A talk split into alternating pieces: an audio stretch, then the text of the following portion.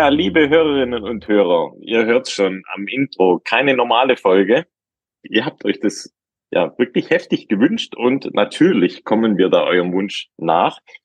Und wir haben heute endlich mal wieder ein Interview am Start. Und ihr wisst ja, wir sind da so ein bisschen wählerisch bei unseren Interviewgästen und ja, ich muss sagen, bei dieser Auswahl, da haben wir natürlich sofort zugegriffen. Und zwar haben wir heute niemand Geringeres als die Katharina Hartmut bei uns zu Gast. Und ja, herzlich willkommen, Katharina. Freut mich, dass du da bist.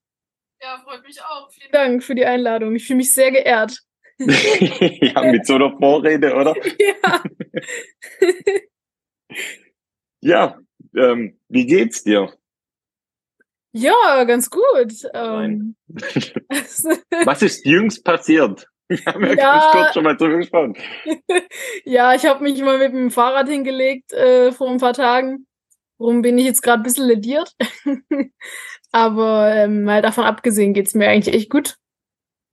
Genau, ich bin jetzt leider erzwungenermaßen. So ein bisschen in die Off-Season äh, ähm, verschoben worden durch diesen Unfall.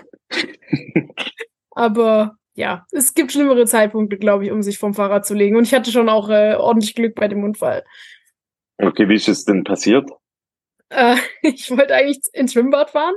Ähm, also ich war nicht mal richtig äh, auf einem Radtraining. Ähm, und ja, es hat das erste Mal seit gefühlt, weiß nicht, fünf Wochen geregnet. Und da war ich äh, mit meinen Skills auf nasser Straße nicht mehr so Uh.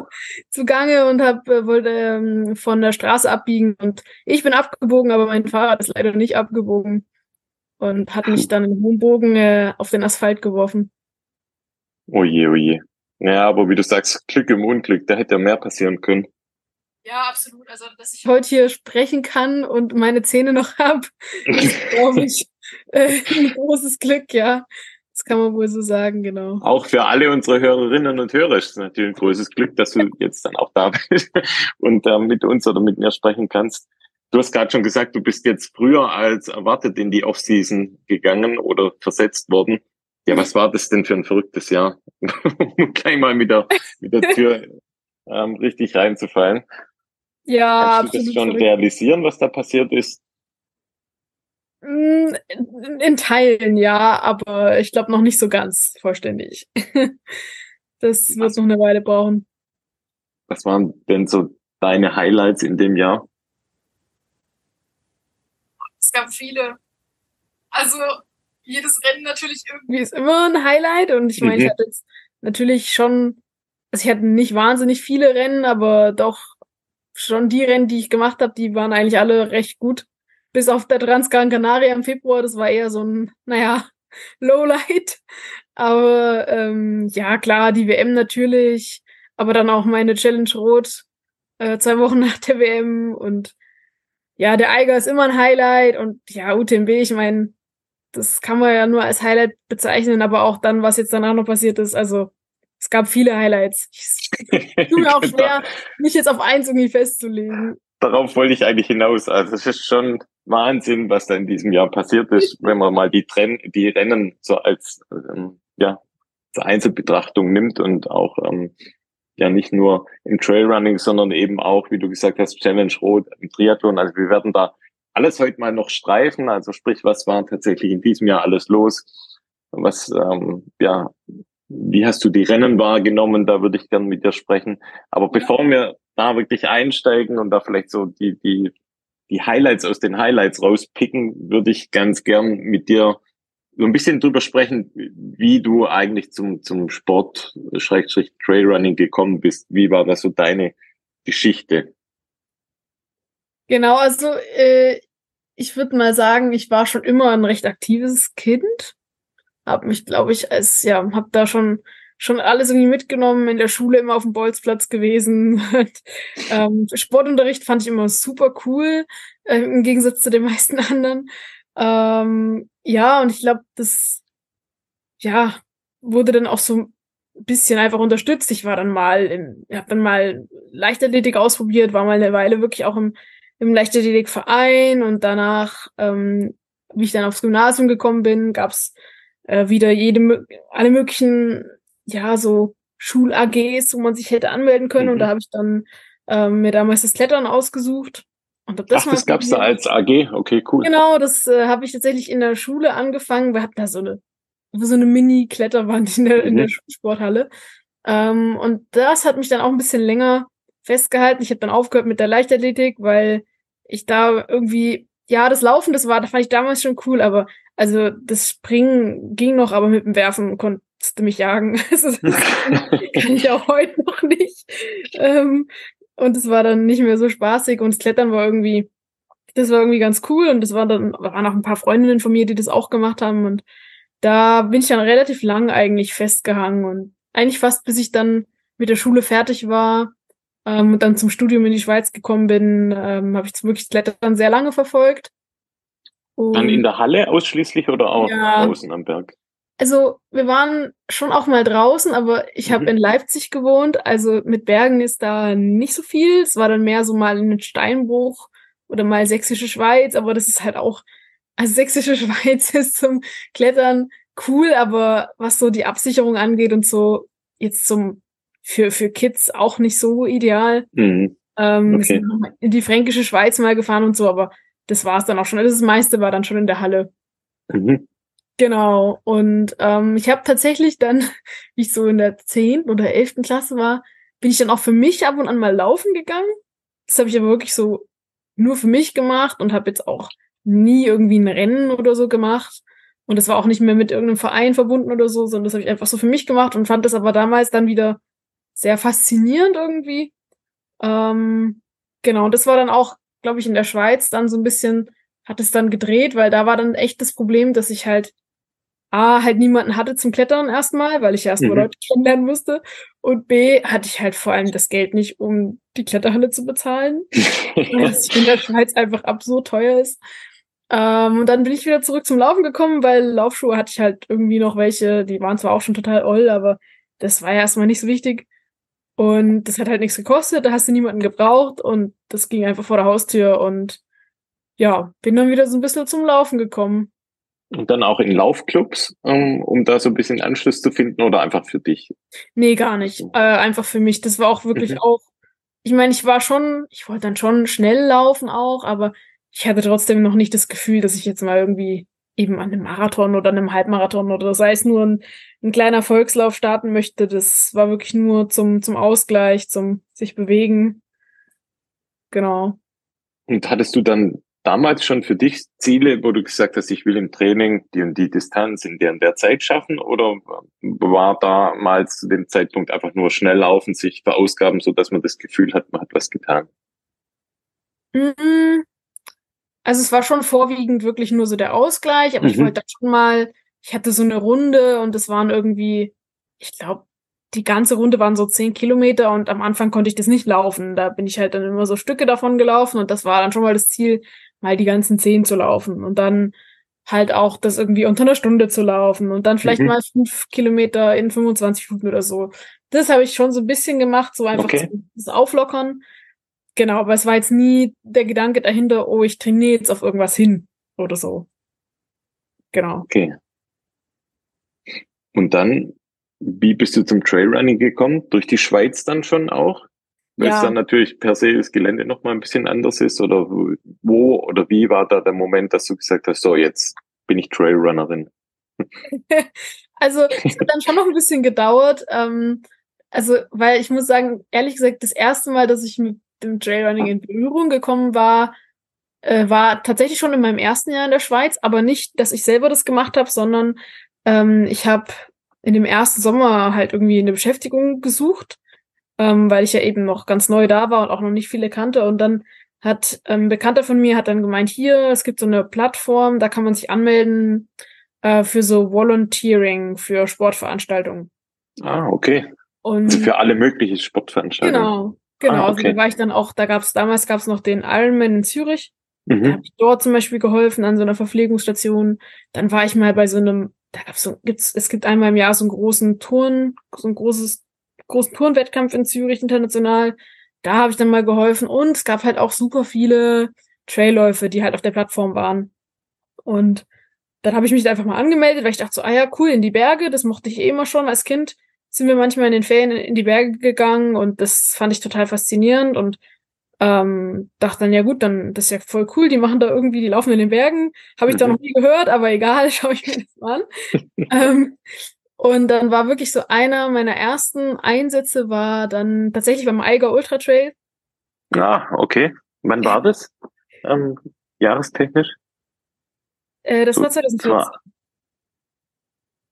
glaube, das war die zweite. Ausgabe von dem Rennen auch erst. 2014, genau. Ah, okay. Und das war total, Verrückt für mich, weil ich war eben fast ganz hinten. Also ich war in der vorletzten Aid Station, war ich eingeteilt äh, am Marmorbruch. Und Mhm. ich war halt auch noch dort in der Nachtschicht. Also ich war da, wo quasi der Hauptteil Oh. oder dann der hintere Teil vom Feld reingekommen ist. So Mitpacker wie wir durchlaufen. ja, ja, und dann Okay, wirklich auch, also am, am, am, am frühen Morgen dann auch wirklich der, der, der hintere Teil des Feldes. Und ich, Zombie Walk. ja, aber, aber ich fand das total faszinierend, weil die, viele von denen haben noch so frisch ausgeschaut und ich dachte, so, wow, die laufen jetzt hier seit, seit 24 Stunden sind die unterwegs. Ich konnte mir das überhaupt nicht vorstellen. Mhm. Ähm, und fand es aber total cool.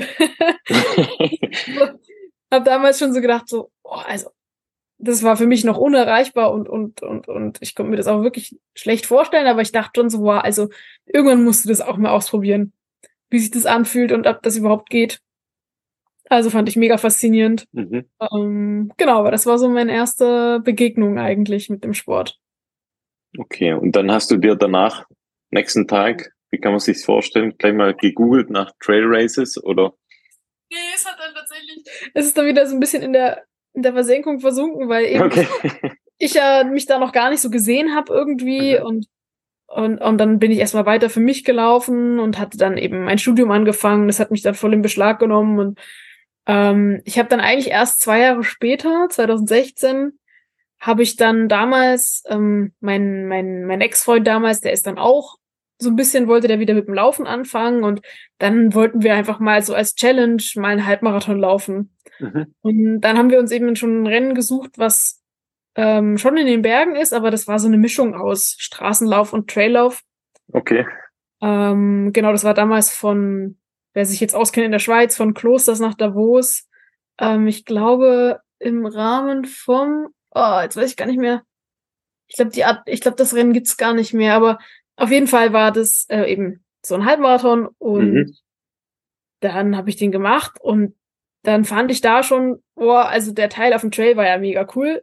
Straße war ein bisschen langweilig, aber der Teil auf dem Trail war mega cool. Und was mir da auch schon aufgefallen ist, dass ich dachte so, also 20 Kilometer, das ist ja eigentlich viel zu kurz, weil wir sind da drei Stunden hingefahren mit dem Zug, dann sind wir zwei Stunden gelaufen. Naja, ein bisschen mehr als zwei Stunden, weil es war ja schon auch Trail und Höhenmeter und so. Und dann sind wir drei Stunden wieder zurückgefahren. Und ich dachte dann, naja, es wäre eigentlich cooler, wenn es andersrum wäre. wenn man irgendwie länger läuft, als dass man im Zug sitzt. Ähm, genau, aber das war so die erste, die erste Erfahrung und das war total genial, weil also ich bin vorher noch nie einen Halbmarathon gelaufen und dachte so, wow, das ist ja krass, dass es geht, aber habe natürlich auch krass gelitten am nächsten Tag. Genau.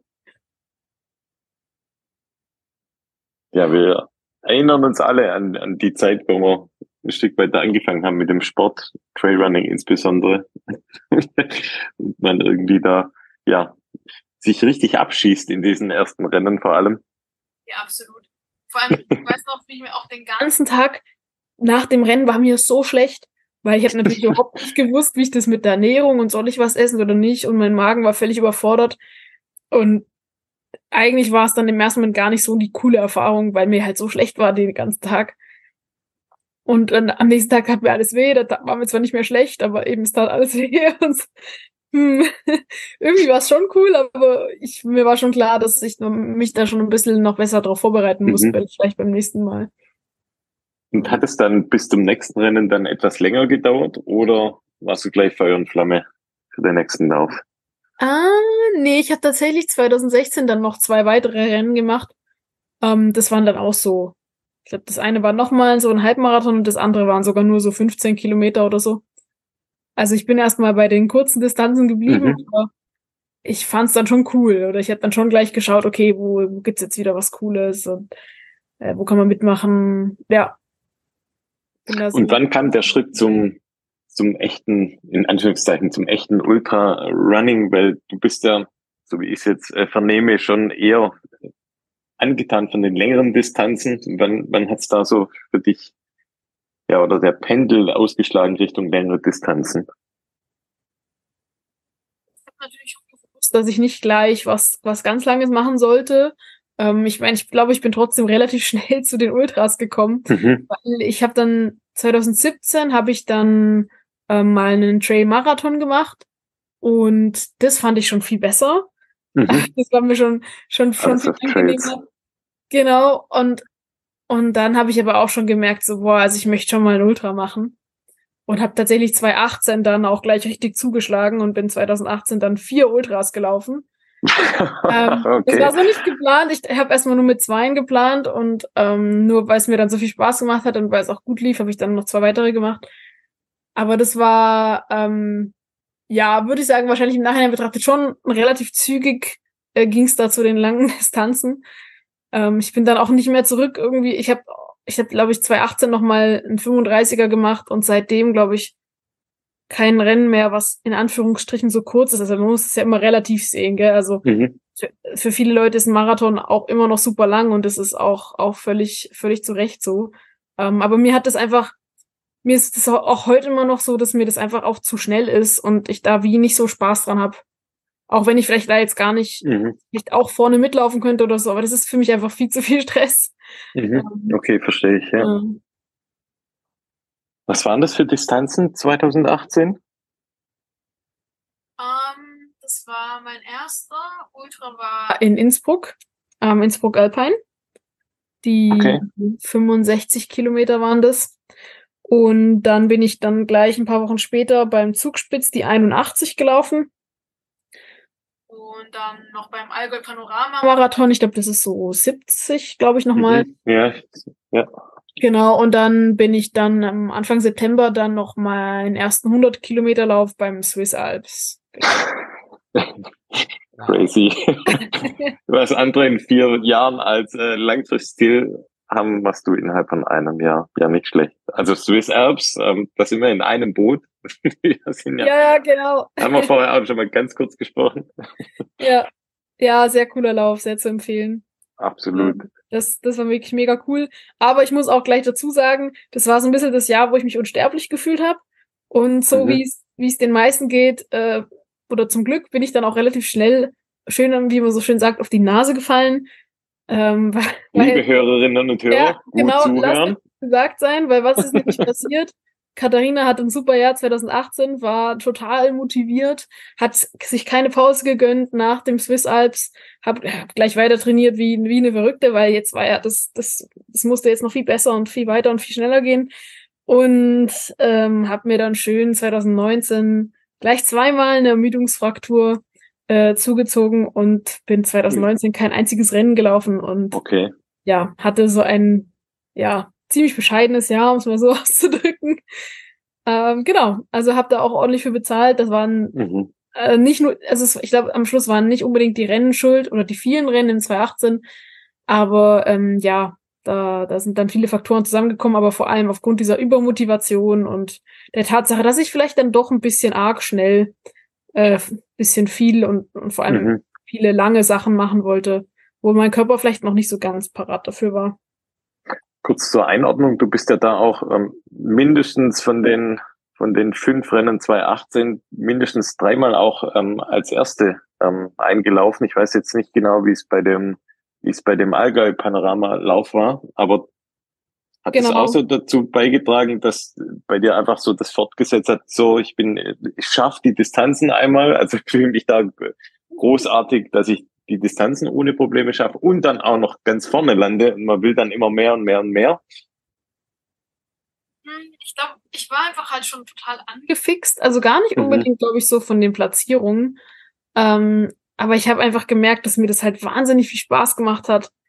Und es geht mir heute noch so, dass es, dass ich mich dann manchmal echt bremsen muss, einfach weil es mir halt so viel Spaß macht, mhm. dass, dass ich nicht zu viel mache. Äh, und und damals ähm, hatte ich dann auch das Gefühl, okay, ich muss jetzt alles aufs Laufen setzen. Da bin ich halt auch nur gelaufen, habe kein Alternativtraining gemacht, ähm, habe mir auch noch nicht so viel überlegt von der, von der Strategie her.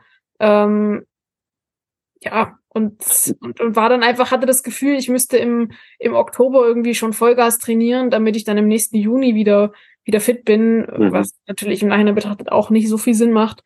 Ähm, genau, und dann, ja, dann war noch, war noch Winter und ich war wahrscheinlich auch noch nährstofftechnisch nicht gut versorgt und ähm, hatte dann auch noch einen starken Mangel Vitamin D und, und, und Calcium und so und ja, das zusammen plus viel zu viele Kilometer, die mein Körper einfach nicht vertragen hat und die ich auch heute noch nicht vertrage, hat dann leider dazu geführt, dass ja ich mich da ein bisschen kaputt gemacht habe, ehrlich gesagt.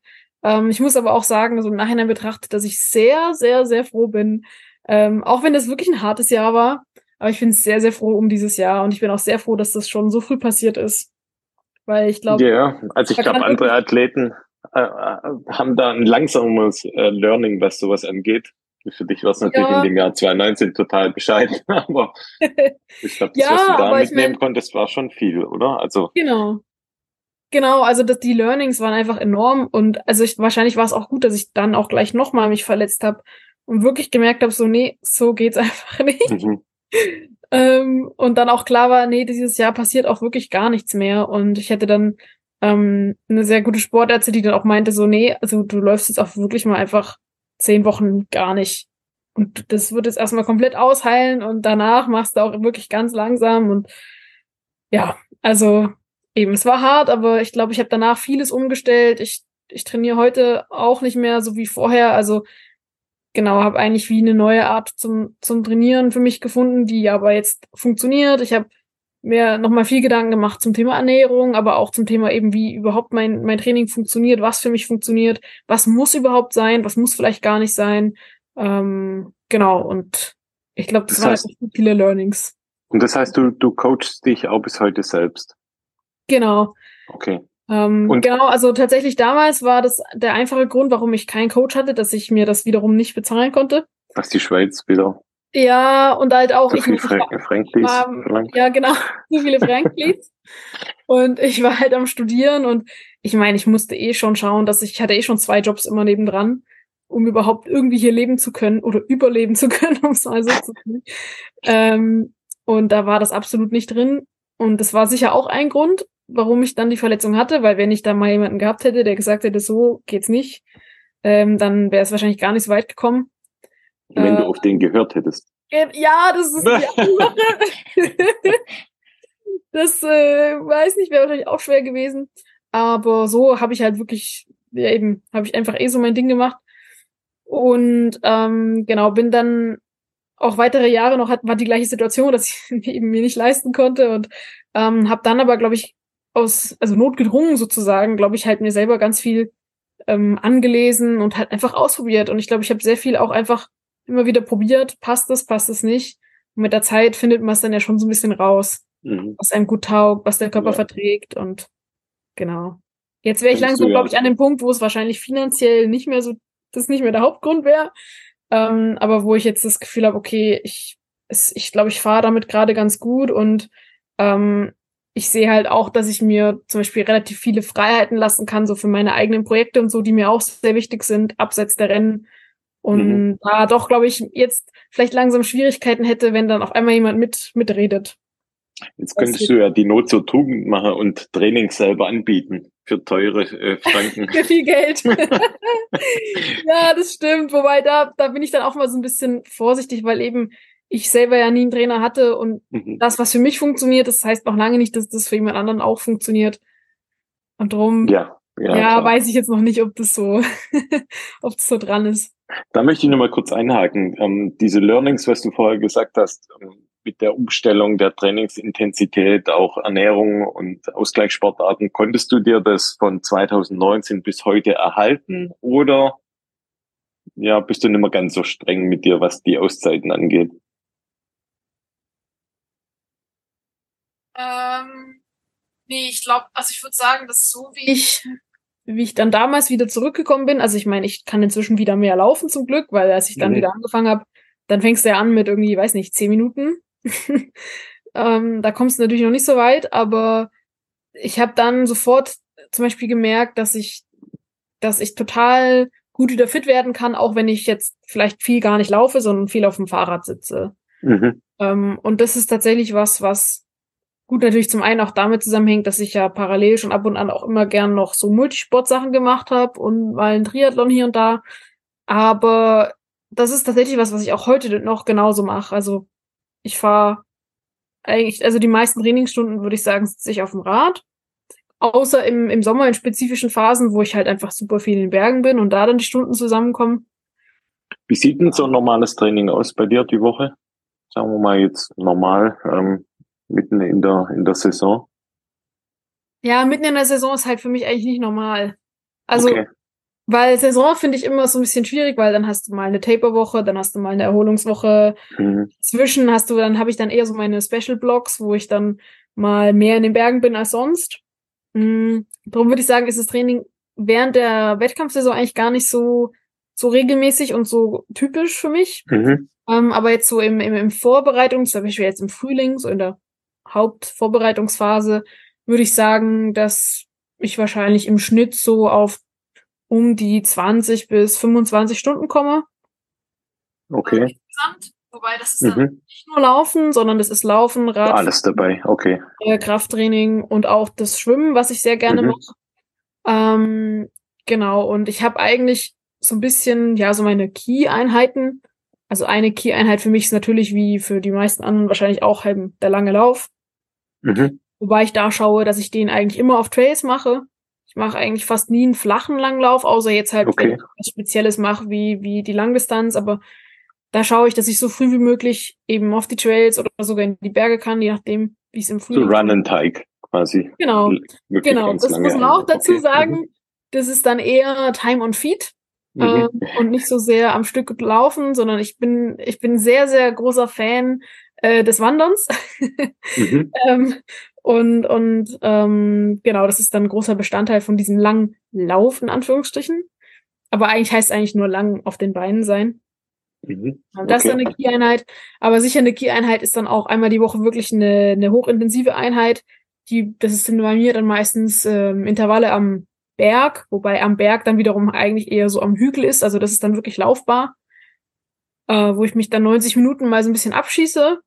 Das mache ich nicht Was so machst du da so? Was sind das für kleine Einheiten? Fünfmal sechs, sieben, acht Minuten? Ja, Oder? ist unterschiedlich. Also je nachdem, ich habe das dann, ich staffel das so in Wochen und dann ändere ich quasi so ein bisschen die, die, die, die, ähm, die Intensität, Ja, okay. oder eben auch die Länge. Und das ist dann alles zwischen, weiß nicht, zehnmal drei Minuten bis fünfmal acht Minuten oder so. Mhm. Hängt auch ein bisschen dann Okay. ab vom, vom Gradienten und ähm, genau, was ich gerade spezifisch mache, also ob ich wirklich ähm, mehr auf diese, schon auf in die Ausdau Ausdauerrichtung gehe oder ob es eigentlich wirklich nur Vollgas ist. Mhm. Ähm, genau. Aber das ist auch immer eine wichtige Einheit für mich, ähm, wo diese Intensität dann eben so reinkommt.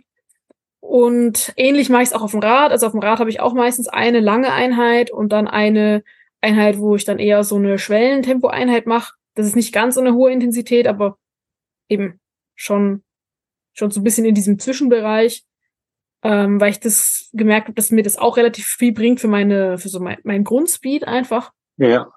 Genau. Und der Rest ähm, fällt dann so ein bisschen da, kommt dann so ein bisschen dazu, je nachdem eben in welcher Phase ich gerade bin, ob ich jetzt mehr in der Grundlagenphase bin oder mehr schon im Aufbau. Ähm, genau, und jetzt zum Beispiel das Schwimmen ist dann meistens eher regenerativ. Ähm, wobei, da kann man dann auch mal eine intensive Einheit reinpacken, je nachdem, wie es sich anbietet und ob ich da gerade ein Ziel habe oder nicht. Und halt super wichtiger Bestandteil bei mir, das habe ich halt auch gemerkt mit der Verletzung, ist, dass ich leider, weil ich mache es nicht so gerne, äh, leider recht viel Krafttraining äh, sinnvoll ist für mich. Ähm, Krafttraining, aber halt das, in, das äh, beinhaltet dann Krafttraining an Geräten, aber auch eben Stabi-Training, äh, Balance-Übungen und so weiter. Okay, Da- im Fitnessstudio dann oder äh, abends zu Hause vorm, vorm Fernseher? Ähm, tatsächlich, Stabi-Übungen tatsächlich eher im, im Fitnessstudio. Also ich habe Fitnessstudio. Okay. Ähm, genau, in, in Zürich kann ich, kann ich das in, über den Unisport recht gut machen. Da haben wir super viele gut ausgerüstete Fitnessräume. Ähm, tatsächlich eher dort, weil ich das dann dort disziplinierter mache. Mhm. äh, und dort halt auch die Geräte sind. Und ähm, genau, ich habe leider so eine leichte Skoliose im Rücken. Das heißt, ich muss relativ viel ähm, für mein Gesäß und für den Rücken machen. Und das ist halt mit den Geräten einfach relativ, kann ich relativ gut die, die, Mhm. die Muskulatur ansteuern. Okay. Genau. Also das nimmt auch einen großen Teil ein. Ähm, ja, ich würde sagen, das ist so die klassische Woche und dann eben im Sommer kann es halt aber auch mal gut sein, dass ich mal auf meine 30, 35 Stunden komme, wenn es wirklich ums, ums Volumen geht. Und dann ist es wirklich viel Radfahren und viel einfach Zeit in den Bergen verbringen, würde ich mal so sagen. Okay. Und wie,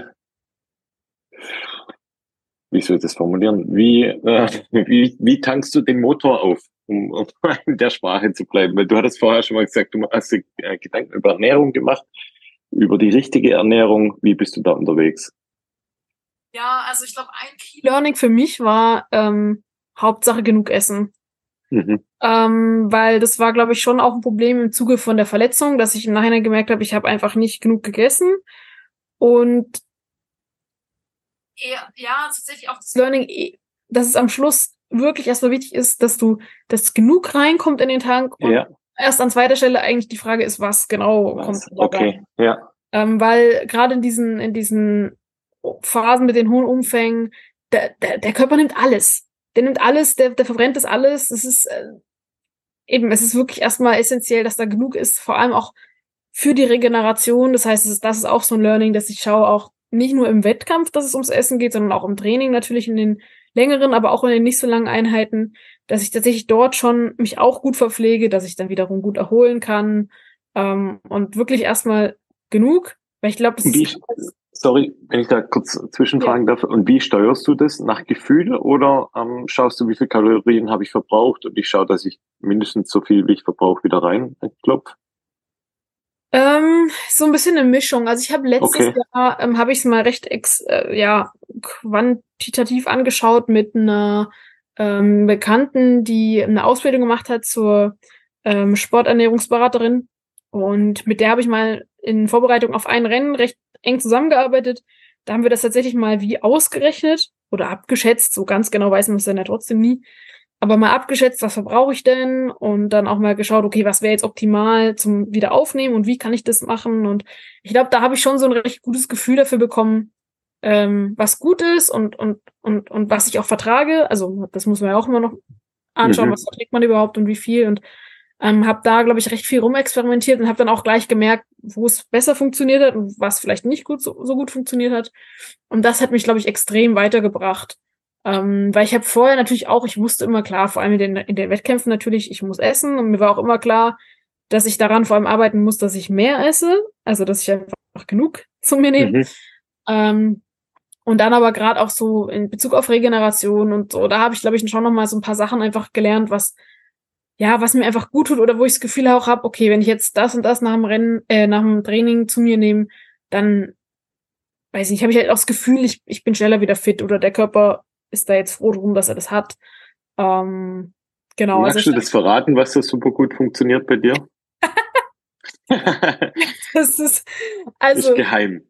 nein, geheim ist es sicher nicht, aber ähm, ich mache zum Beispiel seitdem ich, ich merke halt schon, dass ich nach wie vor nicht so gern feste Sachen esse während dem Training. Ähm, aber ich mache jetzt halt super viel über, dass ich halt, dass ich Getränke zu mir nehme, die halt aber Energie beinhalten, also irgendwelche Kohlenhydratgetränke. Ähm, und Hast schon auch immer während dem Training dabei. Genau. Ähm, quasi Kohlenhydrataufnahme über Getränke, Gels. Das, was Genau, also jetzt nicht- also bei so, so bei so kurzen Einheiten, sagen wir mal, Mhm. alles, was bis zu einer Stunde geht, eher nicht, außer Ja, okay. es ist wirklich was Intensives und dann auch eher davor, Mhm. ähm, weil da habe ich das Gefühl, okay, dann kann ich danach dann einfach, muss ich halt danach dann auffüllen. Und da ist die, eh die Intensität so hoch, dass es dann schwierig ist. Ja, Ähm, genau, aber zum Beispiel, wenn ich jetzt zwei, drei Stunden aufs Rad gehe, da hätte ich früher nie was mitgenommen, weil ich mir gedacht habe, hey, zwei, drei Stunden aufs Rad, da passiert ja nichts.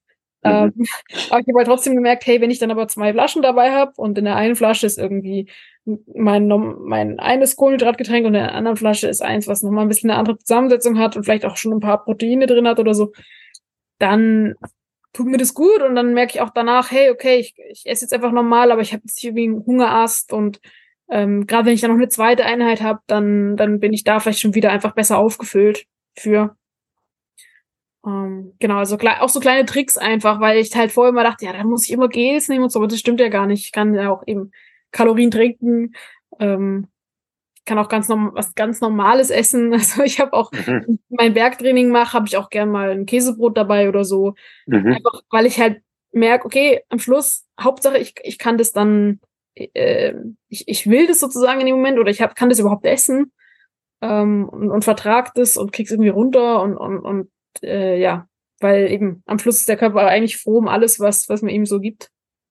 Ich finde, das ist ein super Tipp. Also wir hatten, ähm, Flo und ich haben uns da auch drüber, lang auch äh, drüber unterhalten, hatten da ein langjähriges Learning, wenn man so will, auch hinter uns. Wir haben das auch jahrelang eigentlich eher so gehandhabt, dass wir wenig bis gar nichts eigentlich in den Trainings zu uns genommen haben, weil wir immer gesagt haben, wenn wir dann im Wettkampf uns was reinhauen, na dann knallt's aber richtig mit der Energie. genau. Dem war immer nicht so. ja. Und von dem her, ja, da gehen wir jetzt auch immer mehr eigentlich ähm, darauf über, auch im Training oder in Trainingseinheiten so ein bisschen was zu uns zu führen. Und funktioniert wirklich ähm, auch im Amateurbereich. Ähm, ja, absolut. Deutlich, deutlich besser als, als die andere Variante. Ja, voll. Also ich meine, ich habe halt auch schon das Gefühl, ich habe es recht schon recht stark gemerkt, was die Erholung angeht. Dass ich einfach das Gefühl hatte, mhm. hey, der Körper ist schneller wieder parat oder halt einfach nicht so lange kaputt. mhm. ähm, weil er einfach schneller schon die, die Energie hat, wieder zum, zum sich selber reparieren. Und ähm, ja, gerade wenn du halt, also ich habe selten eigentlich einen Tag, wo ich nur eine Einheit habe. Und wenn du halt zwei Einheiten hast, dann ist es halt umso essentieller, dass du nicht in der zweiten Einheit schon quasi bei Null startest. Weil wo willst du dann hin mit der Einheit? Also dann machst du dich eigentlich nur noch kaputt ähm, und kannst gar nicht richtig das eigentlich qualitativ nutzen. Und ja, ich glaube, da ist es einfach key, wirklich zu schauen, dass der Motor immer läuft. Und ähm, ja, auch gerade wenn man viel unterwegs ist, sich einfach immer irgendwelche Kalorien noch dabei zu haben, dass man halt, wenn man dann merkt, oh, jetzt sollte ich vielleicht doch noch mal was essen, dass man dann nicht das Problem hat, aber jetzt habe ich nichts dabei oder jetzt muss ich erst was organisieren oder jetzt habe ich gerade keine Zeit. Ähm, genau, dass das wirklich. Wie viel Kalorien circa bekommst du denn so rein die Stunde in einem Wettkampf? Oh, das äh, kommt immer ein bisschen drauf an. Also ich versuche eigentlich schon immer so irgendwo zwischen 60 bis 80 Gramm, 60 bis 80. Ja, mhm. Gramm Kohlenhydrate. Ja. Das ist natürlich nicht Kalorien. Kalorien ja. sind ja. mehr. Ja. Aber Kohlenhydrate pro Stunde. Kohlenhydrate, meine ich. Genau. Also, und wenn das halt jetzt so über so einen sehr langen Zeitraum ist, dann funktioniert das für mich eigentlich auch ganz gut. Also man könnte mhm. klar da sicher noch höher gehen. Und am Schluss ist wahrscheinlich je mehr, desto besser. Aber ich merke tatsächlich sehr schnell, dass ich leider dann recht schnell mein, also ja, Probleme mit dem Darm einfach bekommen, dass der da nicht so hinterherkommt mhm. und das ist dann immer so ein Abwägen zwischen noch mehr Energie rein und aber irgendwie Schwierigkeiten der Verdauung mhm. oder dass man dann zu oft aufs Klo muss oder so. genau. Ja, ich meine, das steht dann, also je nachdem, wie lange man das eben rauszögern kann, den Energieverlust, aber es scheint ja bei dir sehr gut zu funktionieren, auch in den ganz langen Distanzen. Ja. Und ich will ja, so langsam auch den Schwenk Richtung ganz lange Distanzen und ähm, vielleicht auch nochmal den Fokus auf dieses Jahr, weil ich merke schon, wir ähm, quatschen und quatschen und quatschen, die Zeit läuft brutal oh, davon. Ist, ja. ich glaube, wir machen nochmal Teil zwei, Teil drei, dass wir ja, immer gerne. ähm, ich will noch einmal ganz kurz beim Essen bleiben. Was ist denn so deine Lieblingsmahlzeit oder Lieblingsmahlzeiten in einer Taper-Woche? Zum Beispiel vor dem UTMB oder vor der Trailrunning WM? Ja, vorm Rennen ist immer ein bisschen schwierig. Mm, weil ja, deshalb frage ich ja nach dem Rennen. Ja, weil ich das Gefühl habe, dass, dass da das, was ich gerne esse, nicht mehr so viel essen kann, nämlich irgendwie, weiß nicht, einen frischen Salat oder so. Ähm, ja, da ist es halt dann doch irgendwie immer die Pasta. Mhm. Ich würde nicht sagen, das ist mein so Lieblings mhm. Essen ist, aber das ist dann das, was halt einfach, was halt am Schluss für Tag X hilfreich ist. Mhm. Also da schaue ich dann natürlich schon, dass ich, ich, also meistens die, fange ich erst so zwei, drei Tage vorher an, wirklich mit einem Kohlenhydrat, ähm, Inhalt nach oben zu gehen. Also ich mache jetzt kein super lang anhaltendes Carbo-Loading oder so. Ich schaue eigentlich vorher, dass ich, dass ich mich ganz normal ernähre und halt einfach genug zu mir nehme. Auf der anderen Seite trainiert man dann ja oft weniger. Das heißt, wenn ich dann mich ähnlich verpflege wie vorher, dann ist es auf jeden Fall genug. Mhm. Äh, genau, und dann einfach so zwei, drei Tage vorher schaue ich, dass ich schon genug Kohlenhydrate mit, mit einbinde und ähm, vielleicht ein bisschen mehr so das, was vielleicht, weiß nicht, so ein bisschen bläht oder, oder jetzt was wie Hülsenfrüchte oder so, dass ich das eher versuche wieder zu vermeiden. Einfach auch, dass der Darm dann nicht so belastet ist. Ähm, genau, aber ich mache jetzt nicht an einem am Tag vor dem Rennen irgendwie mega Carboloading, weil ich das Gefühl habe, das möchte, dass das mein, ja, mein Bauch eigentlich noch mehr überfordert. Mhm. Darum schaue ich einfach, dass halt Hauptsache genug da ist. Ja. Okay, also eher die Tage davor nochmal nutzen mit ähm, genau. kohlenhydratreiche Ernährung und dann kurz vorm Rennen gar nicht mehr so viel dann reinschaufeln, so klassische ja, Pasta-Party-mäßig. Genau. Okay. Nee, da bin ich eigentlich kein Fan von. Also wenn dann eher zwei Tage vorher und nicht am Tag mhm. vor Rennen. Ja. Okay. Ja, und dann lass uns doch mal Richtung ja, einen, einen ganz großen Moment in deiner ähm, noch jungen Profikarriere ähm, schauen, die Innsbruck WM. Du bist ja jetzt ähm, seit diesem Jahr oder letzten Jahr schon, ähm, helf mir kurz, ähm, bei Hoka unter Vertrag. Äh, seit diesem Jahr, genau. Seit diesem Jahr. Mhm. Das heißt, du warst auch schon Hoka-Athletin vor der WM, richtig? Ja, genau. Ich habe schon ein Rennen vor der WM gemacht beim Transgran Canaria. Das war quasi mein, mein erstes Rennen als das, okay. Hoka-Athletin. Genau. Und das zweite Rennen war dann die WM. Ja, ich glaube, das war dann schon die WM. Ich glaube, dazwischen war nichts mehr. Ja. Erzähl mal ein bisschen was über die WM. Wie, wie bist du es angegangen? Wie ist das so im, im, im Rahmen der oder im Kreise der Athletenkollegen? Was für ein Standing hat die WM? Was hat es vielleicht davor für ein Standing? Was danach? Weil ich finde, es war jetzt im Nachhinein schon eine überraschend hohe Berichterstattung für ja. eine WM. Also für mich auch Zeichen, es hat sich ein bisschen was gewandelt in dem Bereich. Aber da vielleicht mal deine Eindrücke. Wie war es ja, wie war es während und danach? absolut. Also so eine WM, ich meine, es war jetzt, glaube ich, erst die zweite WM, wo überhaupt so das Trailrunning und der Berglauf zusammen fusioniert haben. Und ähm, wo auch überhaupt mal so eine lange Strecke da war für uns Trailläufer. Und ja, es ist, glaube ich, im Vorhinein und auch im Nachhinein immer noch so ein bisschen, ist es, glaube ich, ich glaube, so eine WM hat schon ein bisschen einen schweren Stand bei uns, gerade, also vor mhm. allem im Ultra Trail, weil es gibt halt einfach so Rennen wie ein UTMB oder ein Hard Rock oder ein Western States, die gibt's jetzt schon wirklich lang und die sind so prestigeträchtig. Einfach. Genau, prestigeträchtig, die sind einfach, da, da ist klar, da sind einfach alle, ähm, das sind so die Gipfel des Ultralaufs, das sind natürlich dann auch wirklich noch längere Rennen, das sind ja dann häufig, sind ja die Hauptrennen irgendwie 100 Meiler. Ja. Ähm, und ich glaube, das ist schon, also gerade die WM jetzt schon echt der WM an sich quasi dazu verholfen hat, so also ein bisschen mehr sichtbar, sichtbar zu sein und ähm, auch zu zeigen, hey, so eine WM, das ist echt was Cooles und das ist auch nochmal was ganz anderes und was Spezielles und was Besonderes. Ähm, einfach gerade auch aufgrund dieses Teamcharakters, den man hat, dass mhm. man halt als Nation startet. Ähm, und das ist schon auch, fand ich auch, war ein spezielles Gefühl und auch eine gewisse Ehre natürlich, quasi nicht nur sich selber oder seinen Sponsor vertreten zu dürfen, sondern halt ein ganzes Land eigentlich. Deutschland, ja. Genau. Also die, die Fahnen dann tatsächlich trägt, gell? Also ja, das kann ich genau. schon vorstellen, das dass es dann so ein Prozess auch bei dir dann angestoßen ja. hat von, ach ja, WM und dann auf einmal, oh. ja, das ist schon für Deutschland. Viel. Ja, und, und, und, und ich hoffe auch mal, dass das jetzt, also klar, Innsbruck hat da natürlich einen super Job gemacht. Ich glaube, das war die perfekte Werbung für unseren, für unseren Sport. Eine tolle Strecke, ähm, tolle, viele Zuschauer, die auch Ahnung haben vom Trailrunning, eine 1A Live-Übertragung, also das ja, war absolut ja. genial, also richtig, richtig cool. Und ich hoffe auch, dass das in Zukunft natürlich an Stellenwert noch gewinnt, weil eine Weltmeisterschaft ist eine Weltmeisterschaft, also das sollte auch einen dementsprechenden Stellenwert haben, aber ich denke, es wird immer zumindest so ein Nebeneinander sein, also ich glaube, es wird schwierig, dass die WM in den nächsten Jahren wirklich das wichtigste Rennen wird, wo mhm. Da sind und, und, und, und, ähm, und dass das als zum Beispiel jetzt ein UTMB überholen wird, das, das kann ich mir jetzt gerade kaum ja. vorstellen. Ja.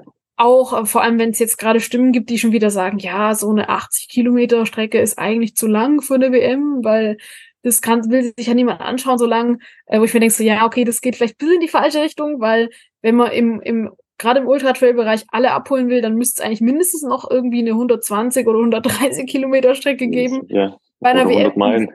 Oder 100 Meilen, ja, um halt wirklich auch alles abzudecken. Ja. Bin ich mal sehr gespannt, ähm, in welche Richtung das geht. Aber ich denke, dass auf jeden Fall jetzt die WM ja wirklich eine super WM war und, und ich hoffe mal, dass jetzt die nächste WM in zwei Jahren da auch so ein bisschen anknüpfen kann. Ähm, und dass es auch im Trail-Bereich selber einfach noch mehr, eben mehr Anerkennung bekommt, ähm, irgendwie, dass, dass mehr auch mehr wirklich Topläufer sagen, hey, ich bin motiviert, da teilzunehmen. Das ist eine coole Sache. Ähm, genau. Jetzt Ja. war das für dich ja eher ein Sprint, Ja, genau. die knappe 80 Kilometer und trotzdem sehr, sehr gut abgeschlossen. Ja, ich muss auch sagen, dass ich, äh, bevor die WM gestartet ist, tatsächlich mich ein bisschen gefragt habe, warum ich eigentlich ausgewählt wurde für diese WM. Weil meine Sorge war tatsächlich, dass mir das Rennen zu kurz und zu schnell ist. Ähm, das ist tatsächlich, das ist wirklich so. Und ich habe dann bisschen Glück gehabt, ähm, weil die Strecke tatsächlich dafür, dass sie so kurz war, äußerst viele Höhenmeter hatte und Mhm. ähm, ja, es eigentlich hauptsächlich hoch und runter ging und sehr viele auch so längere Climbs waren, wo halt so diese Wanderskills quasi. Ja, ja. Was waren das? Knapp 6000, oder? Genau. Ja, okay. Und ähm, daher kam mir das wiederum dann doch vom Profil her sehr entgegen die Strecke. Ähm, und einige äh, starke Läuferinnen waren dann vielleicht, ja, denen kam das vielleicht nicht so entgegen, weil die dann Mhm. doch so ein bisschen die, die flachen Teile noch gebraucht hätten. Äh, man hat auch gesehen, da wo habe ich natürlich gestruggelt, klar, auf dem Flachstück. Aber ich glaube, das war nicht nur, weil es flach war, sondern weil ich hatte auch einfach dann, ich hatte so Seitenstechen-Problematik und das war dann le- leider, ja, war dann nicht so schön, aber ich würde sagen, für den meisten Teil des Tages hatte ich eigentlich, ähm, ja, ging es mir auch wirklich sehr gut. Ähm, und kam sicher auch viel Gutes zusammen an dem Tag, ähm, was dann dazu geführt hat, dass ich da tatsächlich vorne mitlaufen konnte. Ja. okay. Ja, und weil WM dir ja nicht gut äh, genug ist, hast du zwei Wochen später noch die Challenge Rot dran richtig? Ja, Moment, ich muss dazu sagen, dass tatsächlich die Challenge Rot vor der WM eigentlich schon feststand für mich, weil ich habe diesen Startplatz schon sehr lange bei der Challenge Rot und musste den immer wieder verschieben, weil ich verletzt war, weil Covid war, dann war wieder irgendwas anderes und dann habe ich letztes Jahr eigentlich schon fi fix entschlossen, dass es jetzt sicher die Challenge Rot gibt Okay. und dann kam die Einladung zur WM und dann dachte ich, ja, also die Challenge Rot, das ist jetzt einfach fix, das, das kann ich jetzt nicht nochmal verschieben. Und jetzt muss halt beides funktionieren. Und zum Glück hat beides funktioniert.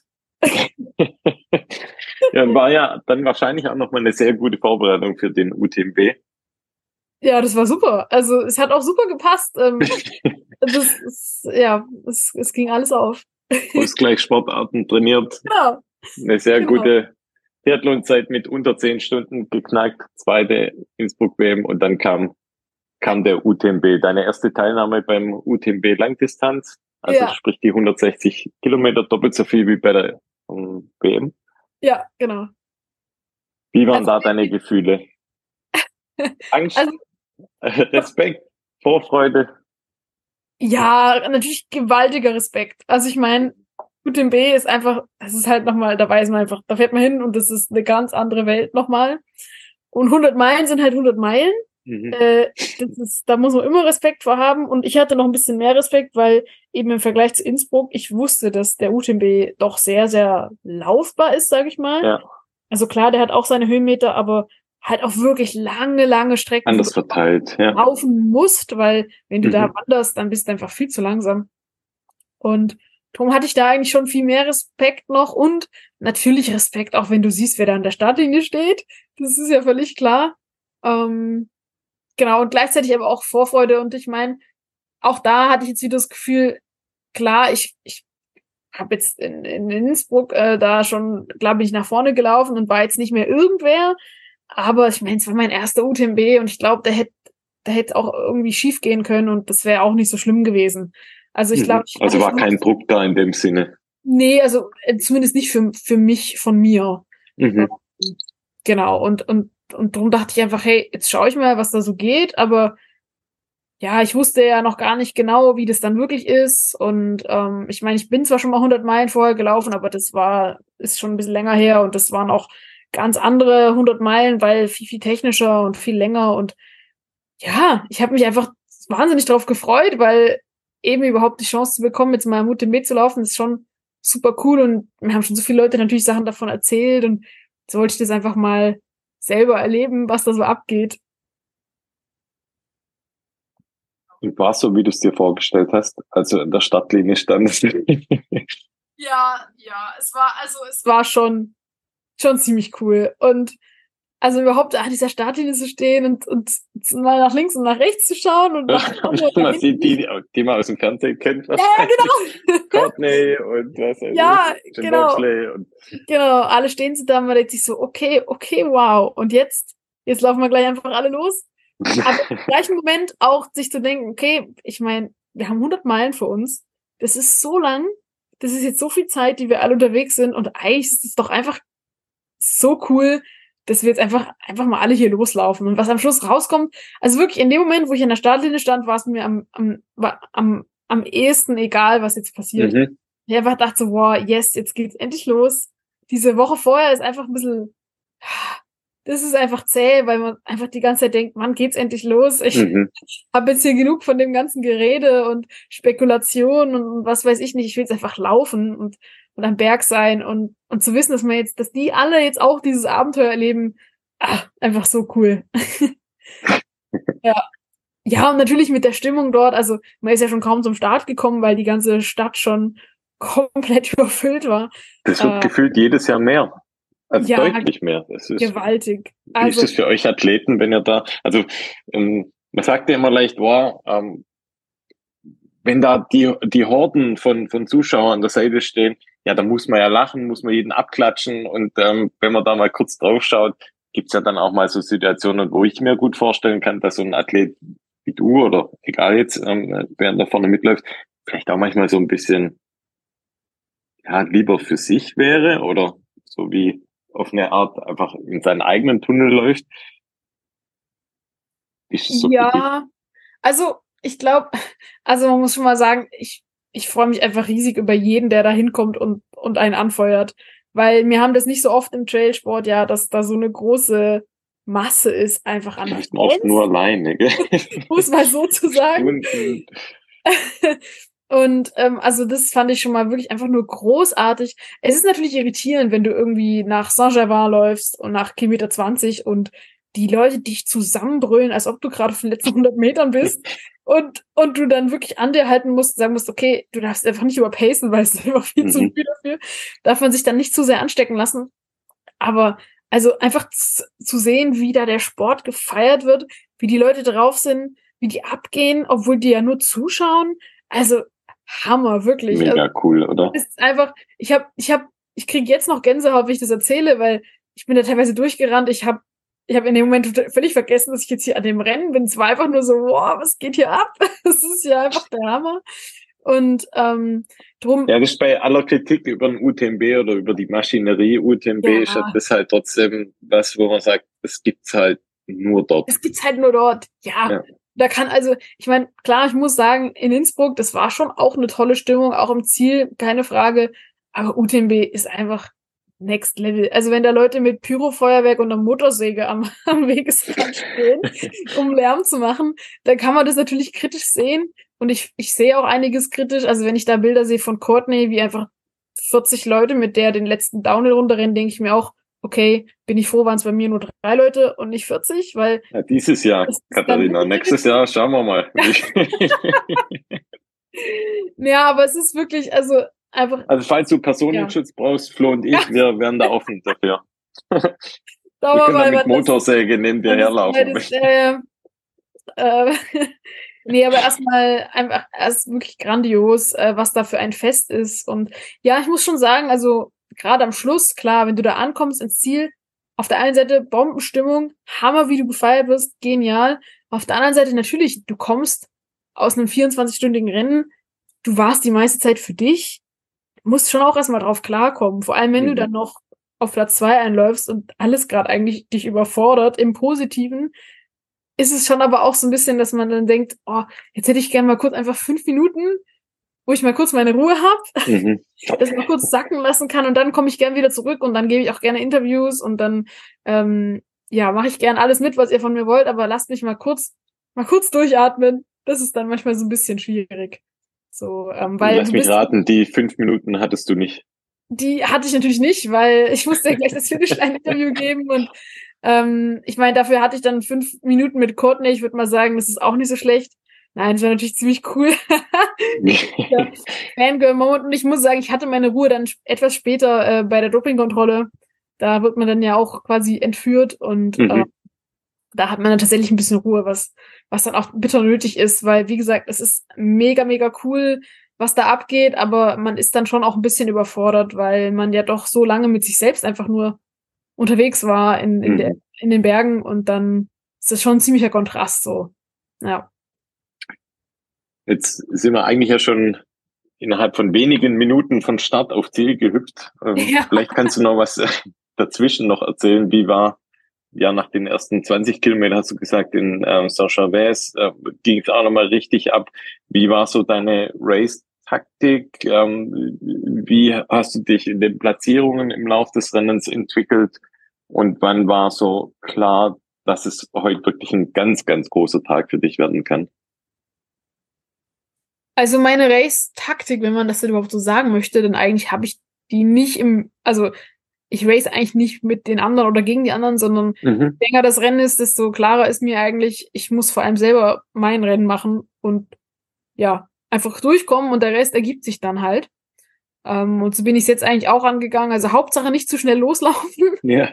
Was schon gar nicht so einfach das ist. Schwierig wahrscheinlich. Selbst wenn man langsam losläuft, muss man schnell loslaufen, ähm, um nicht völlig überrannt und zu werden. Also ja, diese ersten flachen Kilometer, das ist einfach gar nichts für mich und ich verstehe auch gar nicht, warum da so losgehostet wird. Also wirklich der Wahnsinn. und absolut unnötig, aber naja, so, das gehört irgendwie auch dazu. Ähm, ja, und ich meine, ich hatte, also das einzige Ziel eigentlich, was ich hatte, war so ein grobes Zeitziel. Ja, okay. Und ich glaube, das war super gut, dass ich das hatte und wirklich auch immer nur auch meine Splits und alles für meine Crew, das habe ich alles nach diesem Zeitziel zu mir grob zurechtgestutert. Mhm.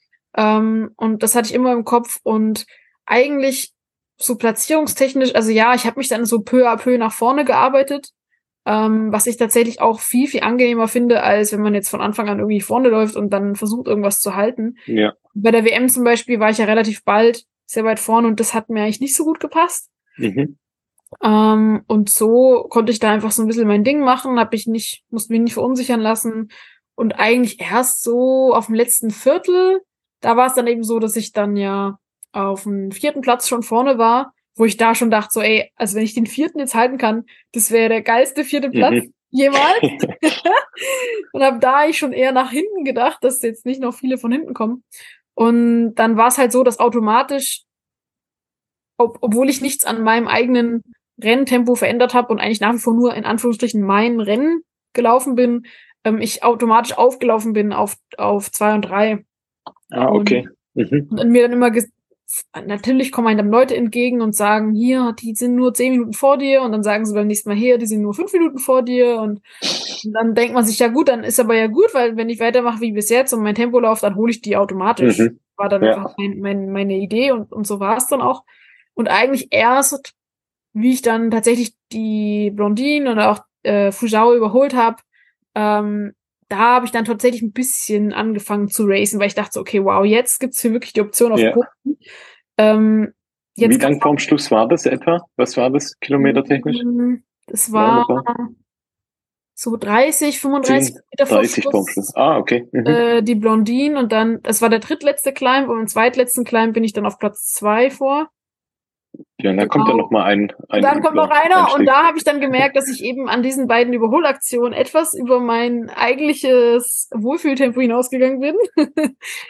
Ähm, und da hat sich das dann ein bisschen gerecht und ähm, da bin ich dann doch ein bisschen eingegangen, eben weil ich dann halt doch am Racen war und nicht mehr mein, mein eigenes Tempo nur gegangen bin.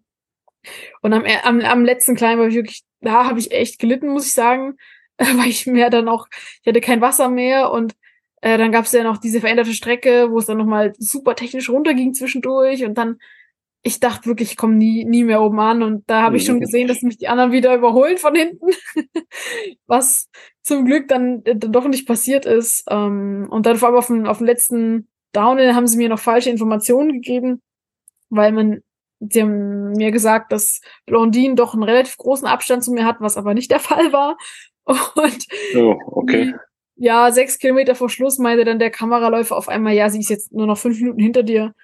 Und dann musste ich ein bisschen Gas geben am Schluss, weil das konnte ich dann natürlich nicht mehr zulassen, dass ich dann doch nochmal überholt werde. Mhm.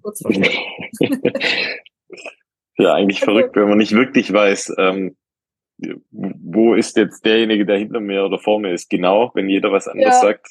Ja, genau. Ja, vor allem, wenn die dir halt sagen, ja, 20 Minuten und du hast noch Mhm. acht Kilometer, denkst du, ja, okay, easy, dann kann ich jetzt auch kurz hier nochmal Mhm. eine Cola trinken und äh, irgendwie mich verpflegen, weil das Courtney schon vorne weg war, das war mir klar, dass ich die auch nicht mehr hole. Und ja, dann entspannt man sich halt ein bisschen, aber ja, der Schluss war dann etwas stressig. Die letzten Meter Zieleinlauf beschreibt die mal noch ganz kurz. Das muss ja dann wirklich eine unfassbare Situation gewesen sein. Vor so viel Ja, Zuschauern und dann bei so einem Lauf, also war ja der perfekte Lauf, oder?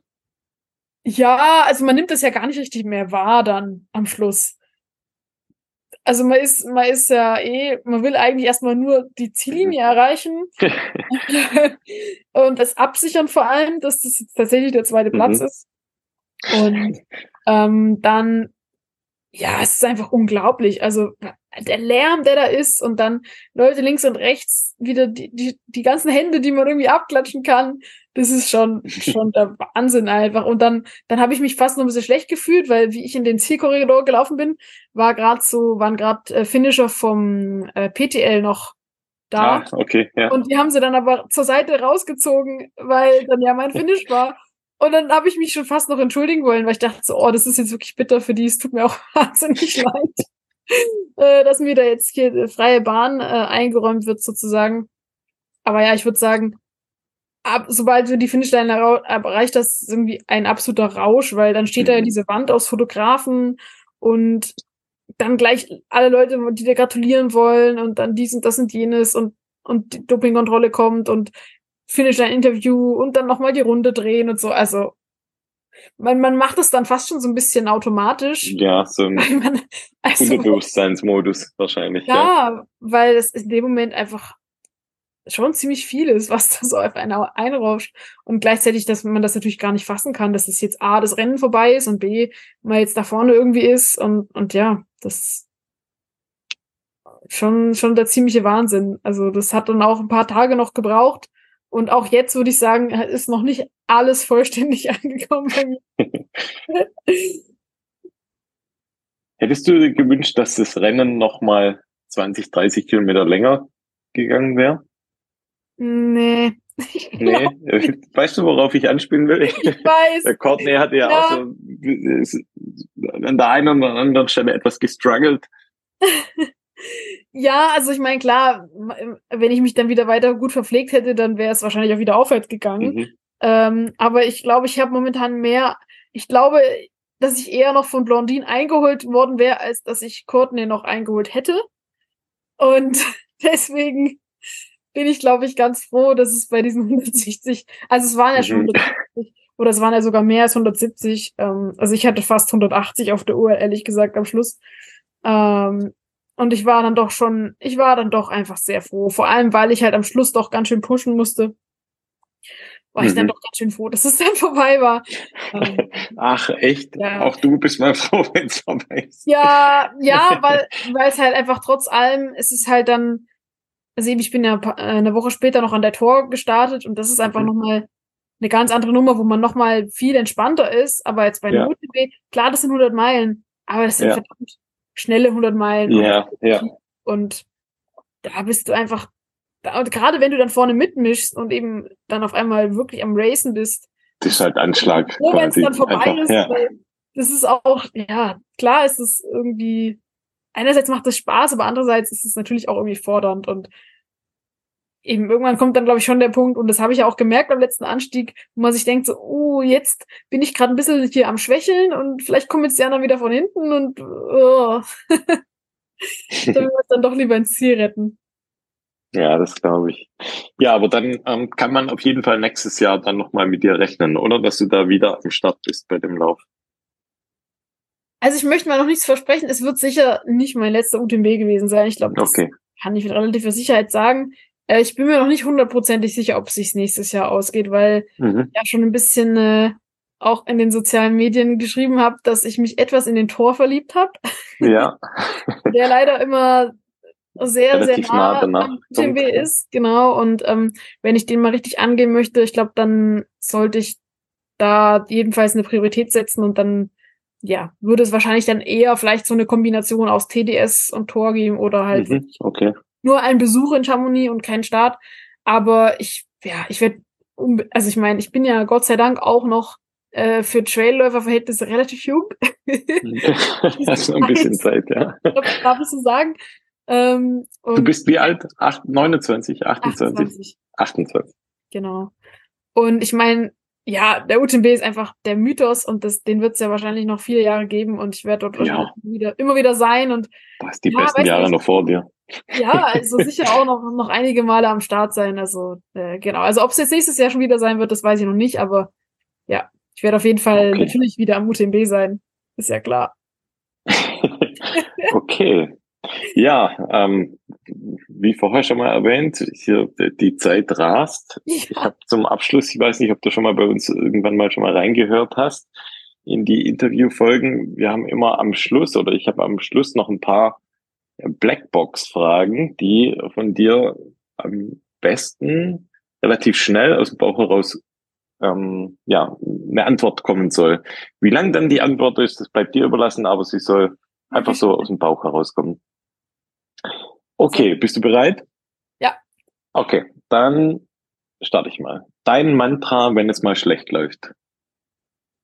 Ah, ich würde sagen, ein Fuß vor den anderen. Und dann kommt man schon irgendwann an. Das ist tatsächlich mein Mantra, wenn, wenn, ja, wenn es gar nicht mehr geht, denke ich immer, ja, du darfst jetzt einfach nicht stehen bleiben. Weil wenn du stehen bleibst, dann kommst du sicher nicht an. Aber wenn du einen Schritt vor den anderen machst, dann kommst du irgendwann ins Ziel, egal wie lang es dauert. Super. Nächste Frage. Musik, ja oder nein? Und wenn ja, welche? Beim Laufen? Beim Laufen, ja. Nein. Dann nächste Frage. Was ist immer in deinem Rucksack auf langen Touren? Oh, tatsächlich relativ. viel, weil ich meistens allein unterwegs bin und auch eher auf der sicheren Seite sein möchte. Ähm, deswegen, also immer dabei, natürlich Telefon, ähm, immer dabei auch sowas wie ein Erste-Hilfe-Set, ähm, genug zu trinken, ganz wichtig am Berg, äh, immer eine Regenjacke, auch ganz wichtig am Berg. Ähm, ich würde sagen, das sind so die absoluten Essentials. Natürlich was zu essen noch, wenn es eine lange Tour sein soll. Ähm, genau. Käsebrot? Käsebrot, ja, ist nicht immer dabei. Aber wenn, wenn, wenn ich dran denke, ähm, dann tatsächlich, tatsächlich ganz gerne Käsebrot.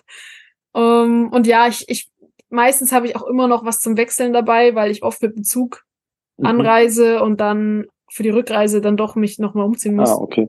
Mhm. Drum tatsächlich tendenziell eher etwas mehr. Eine Sonnenbrille immer natürlich und eine Kappe, ähm, Sonnencreme. Ja, das sind so absolut die Essentials, würde ich sagen. Okay, top. Und Stöcke, weil ich, wie gesagt, ich liebe das Hiken und äh, die vielen Höhenmeter und ich liebe auch meine Stöcke. Und ist ein super Training dann auch für den, für den Wettkampf dann. Ja, absolut, absolut. Ähm, ich muss Welche sagen, Stöcke, welche Stöcke läufst du, wenn ich fragen darf? Äh, Leki, ganz unverschämt, darf ich hier auch Werbung machen, da die mich auch unterstützen. Genau, aber leg ich Stöcke dabei. Ich meine, ich muss sagen, früher bin ich fast alles mit Stöcken gegangen. Inzwischen trainiere ich schon auch absichtlich ohne Stöcke. Ähm, aber Wobei ja, das ist fast unfair. Die Legestöcke, die merkt man ja fast gar nicht. Die sind so leicht Ja. mittlerweile. das stimmt. Ähm, deswegen habe ich die auch nicht aufgezählt, weil die sind so leicht, dass ich die schon vergessen habe, dass ich Ja. die auch dabei habe. aber die habe ich eigentlich auch immer dabei. Genau. Sehr gut. Dann kommen wir zur nächsten Frage. Was sind deine Bucketlist-Läufe? Was muss unbedingt noch gelaufen werden? Sehr gute Frage. Also absolut uneingeschränkt ganz oben, jetzt habe ich es vorhin schon gesagt, steht natürlich der Tor 330 im Austertal. Mhm. ähm, oder die Tor, ist es ja eigentlich. Genau, ähm, dann kommt schon etwas eine Lücke, weil das ist wirklich im Moment mein absolutes Bucketlist-Rennen. Okay. Ähm, aber ich glaube, was auch relativ weit oben auf der Liste steht, ist der Hard Rock. Oh, Ähm, sehr guter Pick. Ja, ja, finde ich cool. weil ja. was auf meiner nicht so Bucketlist-Liste steht, ist zum Beispiel Western sowas States. Western, genau, das kann man sich Denke ich mir, ja, so wie das jetzt. ich Also einfach, ich, ich, also flach laufen, das mag ich da einfach nicht. viel flach laufen, ja. Ich glaube, das kann ich auch wirklich einfach nicht, weil da, ich bin halt nicht schnell, also ich bin wirklich nicht schnell. Ähm, genau, also Hard Rock wäre noch relativ weit oben und ähm, Grand Re, Reunion. Mhm, Ich glaube, okay. das könnte auch was für mich sein. Sehr technisch, ähm, ja, sehr langsames Rennen. Ja, ich glaube, das wären so die größeren Rennen, die da Okay. draufstehen. Dann kommen wir natürlich zu ja, der meistdiskutiertesten Frage unter Trailrunner. Was sind deine Lieblingsschuhe? Ja, jetzt bin ich natürlich etwas äh, gebiased hier. Die, meine Lieblingsschuhe sind natürlich von Hoka, ist ja klar. Aber welche? Aber welche? Ja, ich würde jetzt muss ich natürlich eigentlich die Schuhe nennen, die ich bei jedem Rennen dieses Jahr gelaufen bin ähm, und mit denen ich einfach momentan am besten zurechtkomme. Das ist der Tecton X2. Ähm, genau, also die die von euch, die die sich da ein bisschen auskennen oder die vielleicht auch schon mal gelaufen sind, das ist der Schuh, der auch einen leichten Carbonanteil hat. Ähm, und aber für mich genau die richtige Mischung ist zwischen noch genug Dämpfung und nicht zu direkt. Mhm. Ähm, und gleichzeitig aber auch kein, kein typisches Sofa, wie man das ja früher von den Hooker-Schuhen gekannt hat. Ähm, weil ich brauche auf jeden Fall immer ein gutes Gefühl am Boden. Mhm. Ähm, und bin eigentlich auch eher Fan von den etwas noch direkteren Schuhen von Hooker. Zum Beispiel so einem Signal, aber wenn Ja, es jetzt 100 Meilen geht, dann kann ich den leider auch nicht laufen, weil der dann ja zu, zu direkt direkt ist. dann. Mhm. Genau, da fehlt mir dann ein bisschen etwas doch der Komfort. Genau. Die Carbonsohle bei dem Tekton ist auch so eine gegabelte ähm, Carbonsohle, glaube ich. Genau, also Ja, ich glaube schon, okay. ja. Also ich muss ehrlich sagen, dass ich mich da noch nicht zu sehr damit beschäftigt habe, wie jetzt der exakt aufgebaut ist, der Schuh, aber genau, das ist so ein, so ein äh, mit eingearbeitet quasi, genau. Okay. Ja, super. Okay. Den haben wir tatsächlich noch nicht getestet. Also liebe Hoka-Leute, wenn ihr das hört, ähm, wir sind gern bereit, ähm, da auch unser Feedback dazu zu geben. ja. ähm, ja, und da kommen wir eigentlich schon zur letzten Frage. Du hast es ganz bravourös äh, gemeistert bis dahin. Und die letzte vielen Frage wäre, Katharina, ich schenke dir eine weiße Leinwand. Die steht für eine Woche in Zürich. Ganz groß. Und du darfst außer Werbung für Hoka und Leki, darfst du alles draufschreiben. Was würdest du da denn Ah. draufschreiben für die Züricher? Zürcher. Ah, Ja, das ist jetzt wirklich eine. eine, eine schwierige Frage. Wir Ähm, können die noch ein bisschen mit Smalltalk überbrücken. Ja, ich, ich würde es, äh, es fällt mir schwer, jetzt eine direkte Formulierung zu finden, aber ich umschreibe es mal so ein bisschen, in welche Richtung Ja, es gehen das könnte. passt. Ich glaube, ich würde einfach draufschreiben, dass man sich nicht zu viel von anderen sagen lassen sollte. Ähm, ja, sondern einfach so ein bisschen, Also es ist jetzt schwierig, weil man kann es ja, es kann ja in alle möglichen Richtungen gehen, aber wenn wir jetzt mal im, im Bereich des Traillaufs bleiben, ähm, würde ich unbedingt oder oder größer gefasst Bereich des Sports, sportlichen Aktivität, ähm, würde ich vor allem, wäre es mir wichtig, die Leute dazu zu motivieren, dass sie das machen, was ihnen Spaß macht und wo sie Lust drauf ja. haben und Mhm. nicht das, wo sie das Gefühl haben, das macht man heutzutage halt oder das erwarten andere oder das sollte man mal gemacht haben. Ähm, das, ich glaube, das wäre so eine meiner wichtigsten, wichtigsten Infos und vor allem, dass es hauptsächlich darum geht, dass man was macht, wenn es denn jetzt eben um Freizeit geht und nicht jetzt um einen Job oder so, äh, was einem einfach Spaß macht und dass das vielleicht wichtiger ist, als irgendwie verbissen, um irgendwelche Resultate zu, zu kämpfen. Das wäre mir, glaube ich, wichtig. Also mach, was du liebst, wird man draufschreiben. Ja, aber ich finde es halt schwierig zu sagen, weil ich glaube, in manchen Bereichen des Lebens ist es nicht immer so einfach. Aber Schrägstrich im Trailrunning. setzen. Genau, aber wenn es um Sport geht und was, was wir ja eigentlich alle freiwillig und zum Spaß machen. Ja, ähm, nee, das finde ich, finde ich wirklich eine mega gute Botschaft. Ich finde, du verkörperst es auch in unserem Gespräch, dass, ähm, dass du vielleicht an der einen oder anderen Stelle einen unkonventionellen Weg gehst, aber ähm, da auch ganz, ganz deutlich wird, dass das Dinge sind, die dir Spaß machen und ähm, die dich zufriedenstellen. Beispiel jetzt auch Tor im nächsten Jahr, wo jeder normal wahrscheinlich sagen würde, ha, Jetzt Hackt's muss doch nochmal UTMB. ähm, ja, genau. Von dem her, ich finde ich sehr, sehr sympathisch und ähm, finde ich ein super tolles Schlusswort.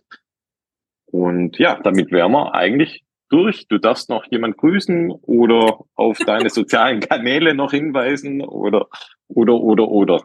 Ja, ja, ich grüße erstmal alle, die zugehört haben. Ist natürlich mega cool, dass ihr bis jetzt dabei geblieben seid. Äh, wie wie gerade schon gesagt, macht das, wo ihr Bock drauf habt. Ich glaube, das ist wirklich nur eine Message, die, die ich immer wieder loswerden kann, weil es kommen ständig Leute zu mir, die sagen, ja, aber ich habe vielleicht, ich, ich habe eigentlich gar nicht so Lust auf ein, auf ein Rennen. Muss ich denn jetzt ein Rennen machen? Und ich denke so, nein, mach, mach das, wo du Spaß drauf hast. Oder mach, mach was Kurzes, es muss nicht ein Ultra sein. Also eben, Leute, macht, macht, macht, was ihr wollt.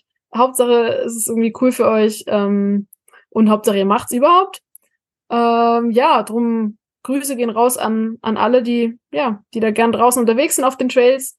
Und was meine sozialen äh, Medien angeht, ja, ich glaube, am, am besten kann man mir folgen äh, über Instagram. Ich habe da auch einen sehr unkonventionellen Benutzernamen, ähm, den ich so schnell auch nicht ändern werde, weil ja, man findet mich auch, wenn man meinen Namen googelt, aber ihr findet mich unter äh, bei Instagram äh, als Galileo 1307. Ja, ehemaliger Gamername, wen es interessiert. da hat man schon mal einen, der seinen Gamername noch im Insta-Handle hat, der liebe ja. Jonas Kowalczyk. Liebe Grüße genau. Vom Glücker und Galileo 1306. Genau. 1307. äh, genau, aber zur Not einfach googeln, dann, dann, dann findet man das, glaube ich, automatisch. Ich bin auch noch auf Facebook, aber ehrlich gesagt nicht so wirklich, weil das sind nur die Kopien von den Instagram-Posts. Also könnt ihr auch gleich auf Instagram schauen, wenn ihr da seid. Ähm, und sonst auf Strava kann man mir auch folgen, wenn man das interessant findet und schauen will, was ich so trainiere. Ähm, habe ich da ein öffentliches Profil. Im Moment relativ langweilig, weil, wie gesagt, ich hatte einen Velosturz. Das heißt, äh, in dieser Woche keine Trainings. Aber genau, vielleicht, weiß ich, inspiriert es ja den einen oder anderen oder ähm, ja, aber wie gesagt, das ist alles relativ unkonventionell, was ich da mache. Ähm, aber ja, es macht mir Spaß und so ein bisschen scheint es ja auch zu funktionieren. Absolut. Also, dann macht's gut, ihr alle da draußen. Und ja, wir hören uns ganz bald. Macht's gut. Vielen Dank, liebe Katharina, und hoffentlich bis bald mal wieder. Ciao. Ciao, ciao.